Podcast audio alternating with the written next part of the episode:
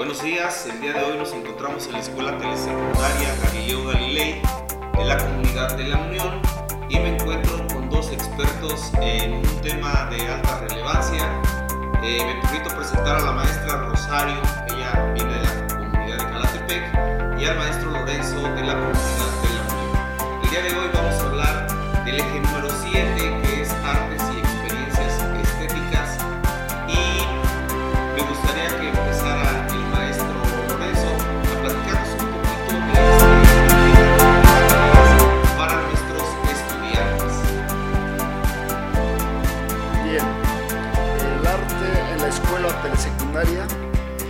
permite crear espacios de diálogo en torno a temas y problemas de interés común como parte de las ciencias sociales, naturales y de las humanidades.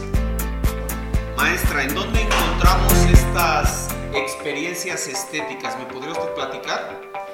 Claro que sí, las experiencias estéticas están en lo cotidiano, a través de la radio, las redes sociales, espectáculos musicales y otros que se pueden presentar de manera gratuita a través, por ejemplo, de programas de televisión también.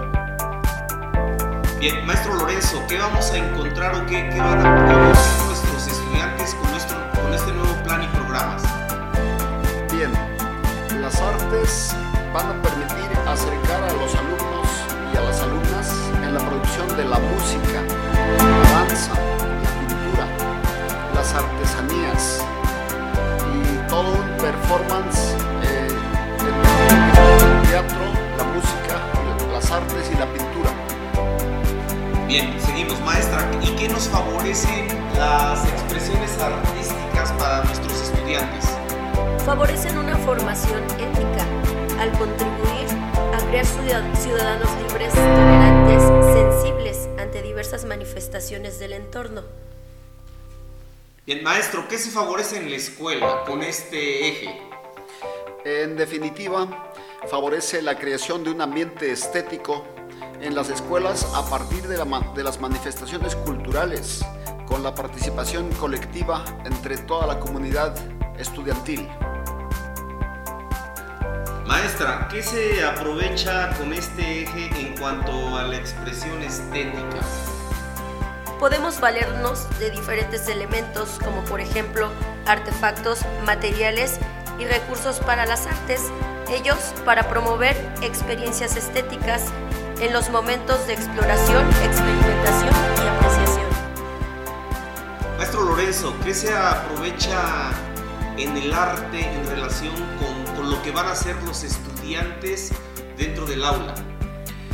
Eh, esto lo podemos entender como el movimiento, el sonido, la expresión corporal, la expresión visual, la composición, es- composición escrita de poemas y relatos, la experimentación con color, uso de formas y producción de videos, entre otros elementos.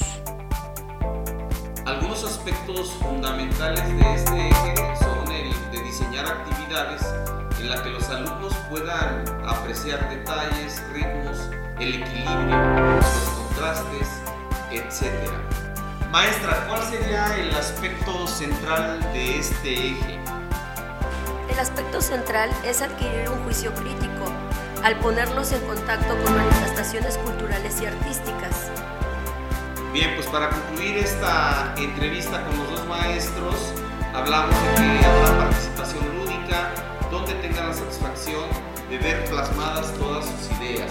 Este eje central nos va a mostrar y en él se representarán los contenidos de otros ámbitos del conocimiento de las ciencias y las humanidades. Pues maestro Lorenzo, muchas gracias. Maestra, les agradecemos su presencia en esta entrevista y esperamos que este material sea de gran apoyo para todos los que lo lleguen a escuchar. Maestro, su punto final al respecto sobre este eje. Claro, este es un documento que está en constante análisis y posteriormente estaremos trabajando y profundizando un poco más sobre el tema. Maestra Rosario, ¿algo que quiera agregar al respecto sobre el eje artes y experiencias estéticas? Pues únicamente recordar que para conocer nuestro mundo debemos explorar y a través de eso lo podemos manifestar en diferentes expresiones artísticas y estéticas dentro de nuestro entorno. Gracias. Muchas gracias. Síganos en la